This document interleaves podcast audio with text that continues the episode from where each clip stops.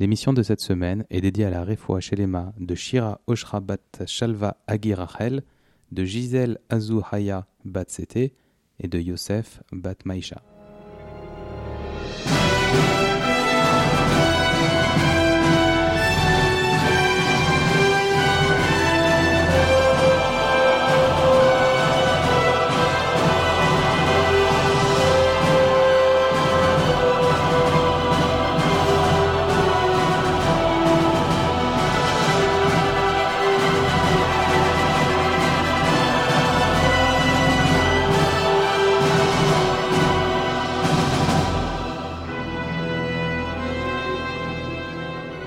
Précédemment, dans Vaera, Envoyés par Hachem, Moshe et Aaron demandent à Pharaon de libérer les béné Israël de leur esclavage. Il refuse, et sept plaies s'abattent sur l'Égypte. Le sang, les grenouilles, les poux, les bêtes sauvages, la peste, les ulcères et la grêle. Pharaon semble enfin plier.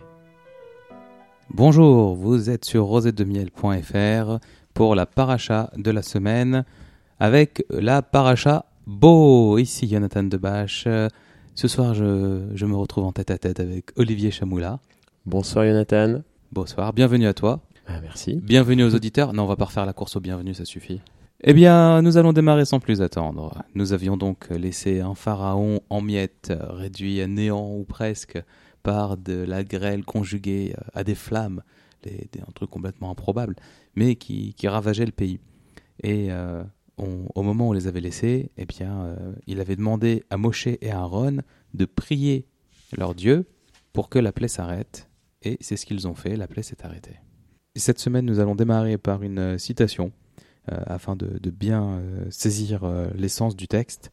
Hachem dit à Moshe Va chez Pharaon, car j'ai rendu son cœur obstiné, ainsi que le cœur de ses serviteurs, afin de mettre mes signes que voici en son sein, et afin que tu racontes aux oreilles de ton fils et du fils de ton fils que je me suis joué de l'Égypte, et mes signes que j'ai mis parmi eux, parmi eux, et vous saurez que je suis Hachem. Et donc, nous retrouvons nos deux euh, héros, Moshe et Aaron, qui vont voir Pharaon et lui demandent, donc il lui rapporte ce qu'a dit Hachem, et il lui demande, mais jusqu'à quand est-ce que tu vas refuser de t'humilier devant Hachem? Accepte, laisse partir le peuple, sinon demain, c'est sauterelle pour tout le monde. Là, il lui annonce la couleur. La plaie des sauterelles va arriver. Et ils lui décrivent, hein, alors attention, hein, ils lui disent, elles seront tellement nombreuses qu'on ne verra rien qu'elles. Elles achèveront les récoltes qui ont été épargnées par la grêle. C'est-à-dire que la grêle avait déjà tout ravagé, mais bon, le peu qu'ils avaient réussi à sauver, eh, les sauterelles allaient, euh, allaient s'en occuper. Et euh, Hachem dit même euh, au sujet de ces sauterelles que personne en Égypte n'aura jamais vu de telles nuées. Donc historiquement, une telle catastrophe ne se sera jamais produite. Et là, les, serviteurs de Pharaon lui disent Mais pourquoi euh, libère les, les- les esclaves. Tu, tu te rends pas compte que l'Égypte est perdue? Tu te rends pas compte que c'est- trop pour nous qu'on va y passer? Alors Pharaon rappelle Moshe et Aaron et il essaye de négocier. Il leur dit euh, Bon, d'accord, allez, je vous laisse et prenez, euh, prenez tous les hommes de chez vous, allez faire votre méchoui dans le désert. Sous-entendu, je garde les femmes et les enfants avec moi pour être certain que vous reviendrez. Aaron et Moshe refusent, car il s'agit d'une fête, et ça pose euh, les bases de ce qu'est une fête chez nous, les juifs, à savoir que tout le monde participe. Les fêtes, c'est pas simplement un service qui est fait par une ou deux personnes, par les vieux, ou par euh, les anciens, ou par les hommes. Non, non. Chez nous, quand on doit faire, euh, quand on est assujetti au sacrifice, tout le monde est assujetti au sacrifice.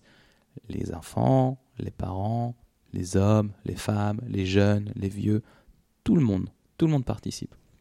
Et donc ils refusent. Les sauterelles arrivent, elles dévastent l'Égypte comme on pouvait euh, s'y attendre. Et donc Pharaon craque et il fait revenir Moshe et Aaron. Moshe et Aaron prient Hachem pour qu'il euh, se fasse, euh, pour qu'il arrête la plaie. Tu sais, on, on raconte que les, Égyptiens se sont dit Ah bah tiens, il y a plein de sauterelles. On va les attraper, on va les mettre dans des pots. Et puis comme ça, quand la plaie s'arrêtera, euh, on aura capturé plein de sauterelles euh, qu'on pourra manger. Eh bien, quand Moshe et Aaron ont prié Hachem pour qu'il euh, renvoie les sauterelles, il a lancé un vent terrible qui a enlevé même les sauterelles qu'ils avaient capturées. C'est bien qu'il me semble que c'est un midrash qui dit que aujourd'hui en Égypte et à l'avenir, il n'y aura plus jamais de sauterelles. Ah il ouais me semble que au jour d'aujourd'hui, euh, Il n'y a plus de il sauterelles n'y en pas de Égypte. sauterelles en Égypte. Oui, c'est ça. Et donc Hachem fait se lever un vent très puissant et on dit qu'il noie les sauterelles dans la mer des joncs.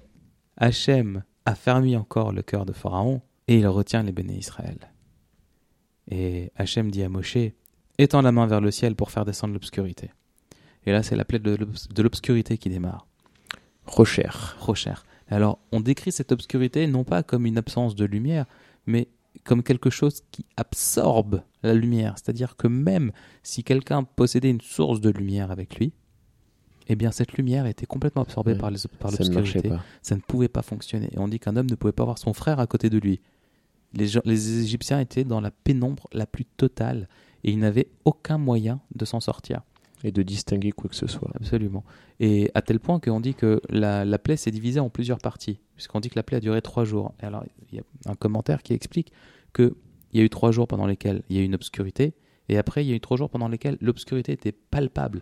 C'est-à-dire que là, elle est devenue tellement épaisse qu'il pouvait même plus bouger. Celui qui Ouais. était assis, il restait assis, et celui qui était debout, il restait debout. Ils, ont perdu tout leur sens euh, dans, dans cette plaie. Ils sont restés bloqués. Et dans, bien sûr, dans les maisons des Béné Israël et autour des Béné Israël, par contre, là, il y avait de la lumière. Ils baignaient dans la lumière. Et on raconte que cette plaie, en fait, elle avait deux, euh, deux objectifs. Le premier, bien sûr, c'était de faire craquer euh, Pharaon. Le deuxième objectif, qui est nettement plus triste, c'était que tout âme Israël n'est pas sorti d'Égypte. Tout le peuple d'Israël n'est pas sorti. On dit que les 4 cinquièmes ont péri. Et en fait, cette plaie a servi à masquer justement le fait qu'ils étaient autant à périr. Et pendant la plaie, pendant l'obscurité, les Béné Israël ont pu enterrer euh, les leurs, ceux qui n'étaient pas dignes de sortir d'Égypte, et ainsi ils ont, euh, ils ont pu masquer la chose aux Égyptiens, de manière à ce que les Égyptiens ne puissent pas dire Regarde, regarde ce Dieu, il tue, ses- tue son peuple avant de le faire sortir, euh, il, il vaut pas mieux que nous. Il y a quand même un, un grand enseignement qu'on peut tirer de, de cette plaie là de, de Rocher, ainsi que celle du sang, parce qu'elles elles sont un peu ressemblantes. Pourquoi elles sont ressemblantes? C'est que euh, l'eau s'était transformée en sang, mais seulement pour les Égyptiens. On a dit la semaine dernière Mhm. que euh, si on allait dans un puits, hein, l'Égyptien récupérait du sang, alors que le Ben Israël récupérait de l'eau. Et là, dans, le, dans la plaie de l'obscurité, là où il était, euh, là où un Égyptien se trouvait et que c'était obscur autour de lui, pour le Ben Israël, c'était, euh, c'était le plein jour. Alors, euh, on peut se poser la question, de l'eau, c'est, c'est H2O la formule chimique. Mhm. Pourquoi ce serait une autre formule Alors, je sais pas, je connais pas la formule du sang.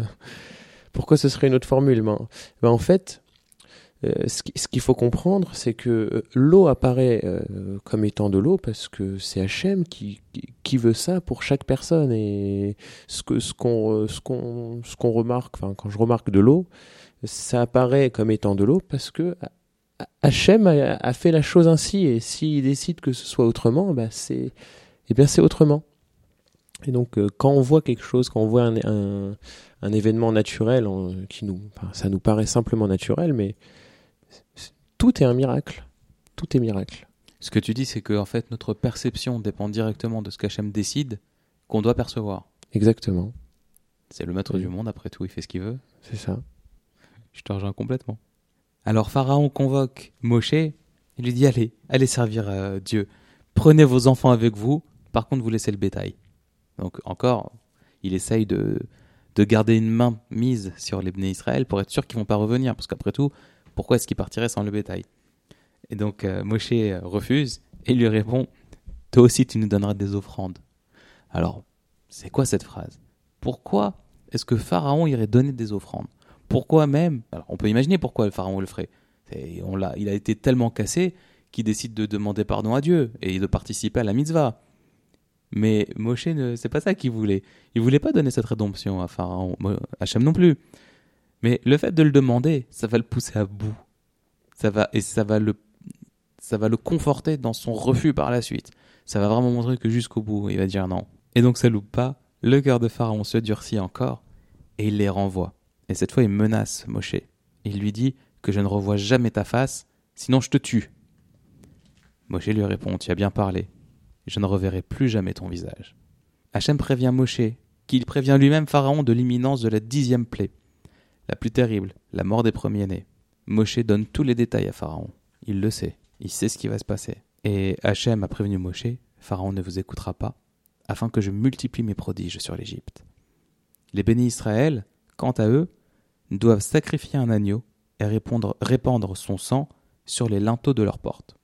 Alors, faut imaginer quand même ce qu'on leur demande de faire, c'est-à-dire que l'agneau, en Égypte, c'était un dieu. Il était adoré par les Égyptiens. Et alors, sacrifier le dieu égyptien au vu et au su de tous, parce qu'il devait le faire et l'afficher. Il devait tremper dans le centre de l'agneau des, des, végétaux. On, a le nom de ces végétaux. Donc il s'agit d'un bouquet d'hysope, et Rachi euh, nous rapporte que le terme bouquet sous-entend qu'il doit être composé de trois tiges. Et de la même façon que l'hysope est utilisé pour la purification du Metsora, ça évoque l'humilité. Et le bouquet d'hysope servant à appliquer le sang sur le montant des portes fait comprendre aux enfants d'Israël que seule l'intervention de Dieu pourra les affranchir du joug divin. Voilà, ça c'est le commentaire de Rachi. Bien. Alors en même temps, ils reçoivent euh, les commandements euh, concernant le sacrifice euh, de l'agneau pascal, le Korban Pessah, celui qu'on fait maintenant quand on fait le Seder à Pessah. Donc on leur explique comment ils doivent faire griller l'agneau, comment ils doivent le manger, le fait qu'il ne doit rien en rester, même les os, il faut pas les casser. Enfin bon, c'est très très euh, précis. On leur dit qu'ils doivent se tenir prêts à partir suite à cette plaie, puisque c'est de là qu'ils vont être libérés. Et ils sont au courant que c'est Hachem lui-même qui va traverser l'Égypte et qui va infliger la plaie. D'ailleurs, on le dit dans la Haggadah. C'est moi et pas un envoyé, moi et pas un ange, moi et pas ainsi de suite. Exactement. C'est Dieu lui-même qui a accompli cette Maca. C'est ça. Et Hachem donne donc au Béné Israël le commandement d'observer Pessah à partir de ce jour-là. Il leur explique ce que c'est. Que vous n'aurez pas de levain, que vous n'aurez pas le droit de faire lever le pain. Et que euh, il leur explique à quel point ce serait une faute grave à ce moment-là. Et Moshe convoque les anciens euh, des Béné Israël pour leur expliquer comment ils doivent procéder. La plaie a lieu au milieu de la nuit et tous les premiers-nés égyptiens meurent. Les riches, les pauvres, les animaux, tout le monde chez les Égyptiens. À l'exception des Égyptiens qui avaient euh, demandé euh, refuge au Béné Israël ou qui avaient participé euh, au sacrifice et qui avaient mis du sang sur leurs portes. Également à l'exception de, de Pharaon. Pharaon lui-même qui était premier-né. Et de Bathia. C'était uniquement les premiers-nés premiers mâles Parce qu'il me semble que Bathia, la fille de Paro, elle a aussi été épargnée. J'ai lu ça. Moi, j'avais les premiers-nés, Stam. Il faut savoir que euh, c'était non seulement les premiers-nés des femmes, mais aussi les premiers-nés des, des, hommes qui étaient concernés par, euh, par cette plaie. Prenons un exemple. Si un homme euh, avait dix enfants avec dix femmes différentes, et que pour chaque femme c'était leur premier enfant, eh bien ces dix enfants-là étaient, avaient été exécutés. Pareil, si une femme allait avec euh, dix hommes différents et pouvait accoucher de dix enfants, ces dix enfants, qui étaient premiers-nés de chacun des hommes, étaient aussi épargnés. Si bien que dans les maisons égyptiennes, il n'y avait pas qu'un seul enfant mort, mais parfois plusieurs. Parce qu'il faut savoir qu'en Égypte, les, les hommes trompaient leurs femmes, les femmes trompaient leurs maris, et ce qui fait qu'il y avait plusieurs premiers-nés dans, dans les maisons. Et ça, ça c'est ça s'est vraiment dévoilé hmm. lors de Makat Bechorot. Hazak. Ce qui leur a permis peut-être de régler leur compte aussi entre eux.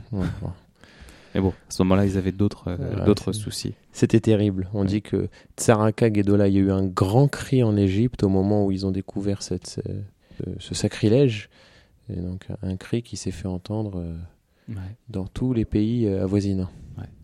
D'ailleurs, est-ce que tu sais pourquoi les pauvres aussi ont été touchés, les serviteurs de Pharaon? D'ailleurs, en fait, c'est pas tout à fait exact. Il y a les proches serviteurs de Pharaon qui eux-mêmes étaient des premiers-nés ne sont pas morts pour assister à ça et pour assister à la déchéance de Pharaon. Mais comment se fait-il que même les esclaves de Pharaon les premiers-nés sont morts? On peut se poser la question. Après tout, c'est pas eux les responsables. Ils ne faisaient que suivre les ordres, tu me diras. Oui, bon, ça, après, on. Bah, on- on D'une- a- Eh bien, d'une manière générale, tous les Égyptiens s'étaient montrés cruels, d'une part. Et d'autre part, il fallait que la plaie touche tout le monde. Parce que sinon, ils auraient pu dire que c'était euh, euh, la force de Pharaon, que c'était euh, leur, leur propre chose. Ils auraient pu remettre en question les événements qui s'étaient passés. Et donc, c'est pour ça que tout le monde a, a été touché. Maintenant, les animaux. Pourquoi les animaux? C'est parce que les Égyptiens idolâtraient les animaux. Et que Hachem s'en prend toujours aux idoles, aux faux dieux de, de nos ennemis. Donc Bien sûr. il les a fait tomber. Alors les Égyptiens pressent les bénis Israël de partir, ça y est, ils en peuvent plus, partez, on n'en peut plus de vous. Voilà, allez.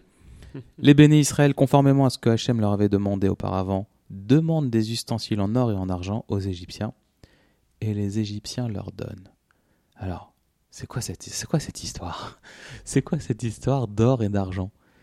Juste avant de partir, ils vont et ils demandent à leurs voisins égyptiens Eh, tu peux me prêter euh, ton service en or? Eh, tu peux me prêter euh, ton truc en argent? Qui c'est qui accepte un truc pareil? Qui c'est D'abord, qui c'est qui va demander un truc pareil? Je veux dire, la veille d'un déménagement, je vais pas emprunter quelque chose à mon voisin, je lui rendrai jamais. Eh bien, en fait, ils n'ont jamais dit qu'ils l'emprunteraient. Ils sont partis leur demander. Ils ont gardé exprès cette ambiguïté dans le langage, mais à aucun moment ils n'ont laissé croire qu'ils reviendraient. Et en fait, ce qu'ils ont pris correspondait à leur travail en Égypte. Donc tout cet argent, tout cet or qu'ils ont pris avec eux, Il le méritait. ils le méritaient. C'était leur salaire pour ces 400 ans d'esclavage. Alors, c'est pas 400 ans d'esclavage. Ils ont passé 400 ans en Égypte, mais c'était pas 400 ans d'esclavage. Mais bon, on n'est plus, on n'est plus à ça près, j'ai envie de dire. bien sûr. Et puis ça devait correspondre aussi à, à la promesse que Hachem avait fait à Abraham, que pendant 400 ans, il serait asservi en Égypte et qu'il ressortirait avec une grande fortune. Rappelons aussi que lorsque les Bnei Israël ont demandé aux Égyptiens euh, leurs ustensiles en or et en argent, euh, les Égyptiens ne pouvaient pas refuser en disant euh, mais on n'a pas parce que pendant la plaie de l'obscurité, les Bnei Israël, qui eux voyaient tout, en ont profité pour faire leur petit repérage dans les maisons des Égyptiens. C'est ce que le Midrash dit en tout cas. Hazak. Alors les bénis Israël prennent la pâte. Alors là, on parle de, de pain pour le coup. La pâte avant qu'elle ne monte et ils font des matzot. Et on dit que au moment où ils s'en vont d'Égypte, ils partent de Ramsès, donc de la ville de Ramsès vers la ville de Sukkot. Et à ce moment-là, on dit qu'il y a 600 000 hommes. Donc dans- là-dedans, nous ne comptons pas les femmes. Donc là-dedans, nous ne comptons pas les femmes. Nous ne comptons pas non plus les enfants. Mais le fait de dire qu'il y avait 600 000 hommes, on a un petit peu l'idée de, de la population qui a pu sortir de là-bas. Euh, c'est énorme, c'est énorme. Et alors, il y a un passage assez intéressant dans lequel on dit qu'ils sont accompagnés de peuples mélangés. Oui, Rav. Ce sont des convertis, ce sont des gens qui, devant les grandeurs des miracles d'Hachem, ont décidé de se convertir et qui ont décidé de se joindre au Mmh. Israël. Les Égyptiens C'est Les ça. Égyptiens eux-mêmes eux-mêmes Donc la Torah nous rappelle qu'effectivement ils avaient passé 400 ans en Égypte, c'est ce qu'on a dit un petit peu auparavant. Et euh, Hachem donne à Moshe et Aaron les lois du Korban de Pessah. Le Korban c'est le sacrifice, et donc Pessah c'est euh, la Pâque. Donc euh, le l'agneau pascal, comme, euh, il est appelé par ici. Et donc ce, ce Korban doit être consommé uniquement par des juifs. Et les esclaves acquis pour de l'argent, alors là on nous le précise, hein. donc un esclave doit être acquis pour de l'argent. C'est par exemple un homme doit de l'argent à un autre, il n'a pas de moyen de le rembourser, et bien à ce moment-là, il peut lui dire alors écoute, je deviens ton esclave, je te sers et tu annules ma dette. Donc c'était plutôt dans ce, dans ce cas-là, et euh, quand on parlait d'esclaves, ça n'avait absolument aucun rapport, bien entendu, avec ce qui avait pu se passer en Égypte, au sens euh, que les traitements n'étaient pas le même, le respect n'était pas le même, les conditions de vie, de travail étaient complètement différentes. C'était euh, plus une servitude qu'un esclavagisme. Ah bah, il faut savoir que l'esclave juif, dans, la, loi, dans la halakha, doit être traité comme un invité de marque. Si bien que euh, si le maître n'a qu'un seul lit, il doit laisser son lit à son esclave et lui aller dormir, je sais pas, ailleurs. Sur le... Dans l'étable. Voilà. C'est un petit peu ça. Et euh, alors, donc là, on est en train par- de parler du cas où l'esclave en question n'était pas juif. D'accord? Donc, c'est un goy qui s'est vendu en tant que juif à un esclave, en tant que- qu'esclave à un juif, pardon. Bien. Et donc, ils devront être circoncis, ces esclaves-là, et en manger. C'est comme ça que ça marche. Et Hachem demande à Moshe, il lui dit Consacre-moi tous les premiers-nés. Alors là, je vous rassure, on n'est pas en train de parler de sacrifice rituel. Là, on est- on est en train de parler de service de Dieu. C'est-à-dire que le premier-né de chaque homme, de chaque animal, devait être consacré au service de Dieu. Donc il rentrait dans les ordres, on peut dire ça comme ça, au service du Kohen Gadol qui venait le chercher. Donc le Kohen venait chercher l'enfant, venait chercher l'animal, et cet animal, cet enfant, passerait toute sa vie au service d'Hachem. Et d'ailleurs, il y a une, euh, tradition qui veut que lorsque euh, un homme a un premier-né, alors ça concerne uniquement les hommes, lorsqu'un homme a un, premier-né euh, mâle, le Kohen assiste à la Seudat Kohen, et le papa rachète son enfant au Cohen, puisque l'enfant devrait passer toute sa vie auprès du Cohen. Eh bien, il le rachète pour un montant qui, se, qui, se, qui est réévalué euh, fréquemment. Alors, quand tu dis homme, c'est être humain, parce que il me semble que dans la halakha, c'est le premier-né de la, de la femme, celui qui a ouvert la matrice. Tu as raison, mais ça concerne uniquement les mâles. Oui. Tu as raison de préciser. euh, le, premier, le premier-né homme, chose. oui, de la femme. De, la femme. C'est bien ça. Bien. ce qu'on appelle le Pidjana Ben, hein, cette cérémonie, euh, ça. le rachat du premier-né euh, Ben, fils. C'est ça. Donc, nous en étions au moment où nous expliquions euh, comment ça se passait. Alors, j'ai lu un, très très beau commentaire euh, à ce sujet euh, qui expliquait que si on, réfléchit réellement, en tant que Ben Israël, tu vois, tu assistes à tous ces miracles. Ton premier-né, t'as pas envie qu'il serve Hachem Pourquoi est-ce que je vais le faire descendre de la, de la vie pleine de sainteté qu'il attend au service de Dieu pour le garder avec moi, pour qu'il fasse euh, sa vie de tous les jours, de, Ben Israël euh, normal. Et donc en fait, l'explication elle est magnifique. Elle te dit que c'est pas comme ça que ça marche. Chez nous, on l'a expliqué la dernière fois, la matérialité et la spiritualité sont indissociables. Quelqu'un, dans tout ce qu'il va faire, il faut qu'il mette de la sainteté.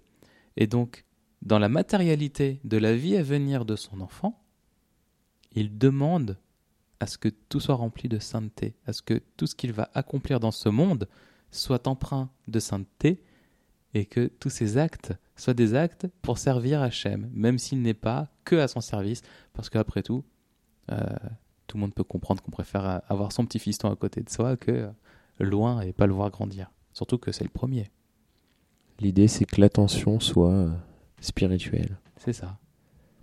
C'est exactement ça. Moshe parle au béné Israël pour leur donner les lois de Pessah et leur annoncer qu'Hachem va les faire rentrer en Israël.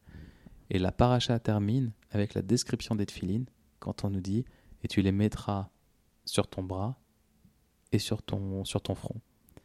On a à ce moment-là la description des tefilines. Razak. Razak, Razak. Et la semaine prochaine, nous allons continuer avec Béchalar et le passage euh, tellement connu, Historique. historique, de la, la traversée de la mer Rouge. Et là, je peux vous dire que vous n'êtes pas au bout de vos surprises. Il y a tellement de choses qui ont été dites là-dessus et qui sont pas fausses, mais inexactes, que euh, c'est. voilà, je trouve même plus mes mots. On va tous en découvrir un petit peu au moins. Et on vous donne rendez-vous la semaine prochaine avec des invités. Voilà, j'annonce, il y aura des invités la semaine prochaine. Shavuot Tov, à très bientôt. À bientôt.